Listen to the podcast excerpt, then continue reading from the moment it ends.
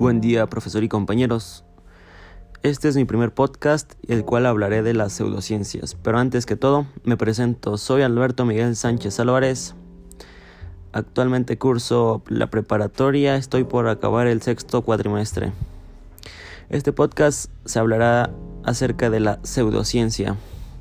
Las pseudociencias incluyen una variedad de materias basadas en prácticas, experiencias y creencias, que no utilizan el método científico, pero que se ostentan como ciencias. Su número es enorme y han logrado impresionar a mucha gente a lo largo de la historia y lo, y lo siguen haciendo aún en la actualidad. Algunas tienen una denominación propia y otras no.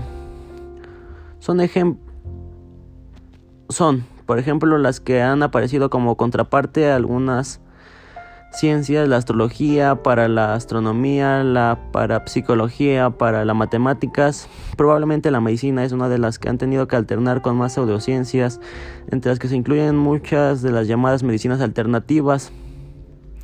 Las alternativas de la medicina y las medicinas complementarias, algunas no, no sin ciertos éxitos terapéuticos como las que han tenido a lo largo de la historia muchos remedios que ahora se han demostrado como ineficaces. ¿Cómo identificar ciencia versus pseudociencia? Si estás tratando de determinar si algo es una pseudociencia, hay algunas cosas clave que puedes mirar. Considera el propósito. La ciencia se centra en ayudar a las personas a desarrollar una comprensión más profunda rica y completa del mundo. La pseudociencia a menudo se centra en promover algún tipo de agenda ideológica. Considera como que se enfrentan a los desafíos, la ciencia acepta los desafíos y los intentos de refutar ideas diferentes.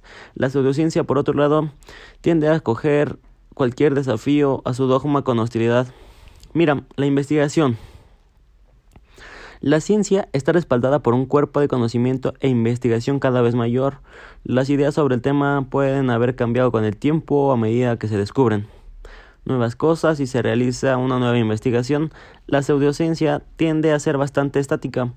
Poco puede haber cambiado desde que la idea se introdujo por primera vez y es posible que no exista una nueva investigación.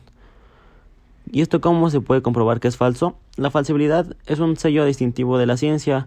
Esto significa que si es algo falso, los investigadores podrían probar que era falso. Muchos reclaman que los pseudocientíficos son simplemente no comprobables, por lo que no hay forma que los investigadores demuestren que estos reclamos son erróneos. Alguno de los temas que puede tocar esto es las vacunas. ¿Ustedes saben cómo son realizar las vacunas o cuál es su propósito en sí. Por lo que he investigado y he entendido, las vacunas te inyectan el virus pero de una forma más endeble como para que tu organismo vaya viendo que esta es una amenaza y vaya creando anticuerpos hacia él. Hay mucha gente que está en contra, a favor, pero según la ciencia esto ayuda más a la sociedad. Espero este podcast les haya gustado y gracias por escucharme.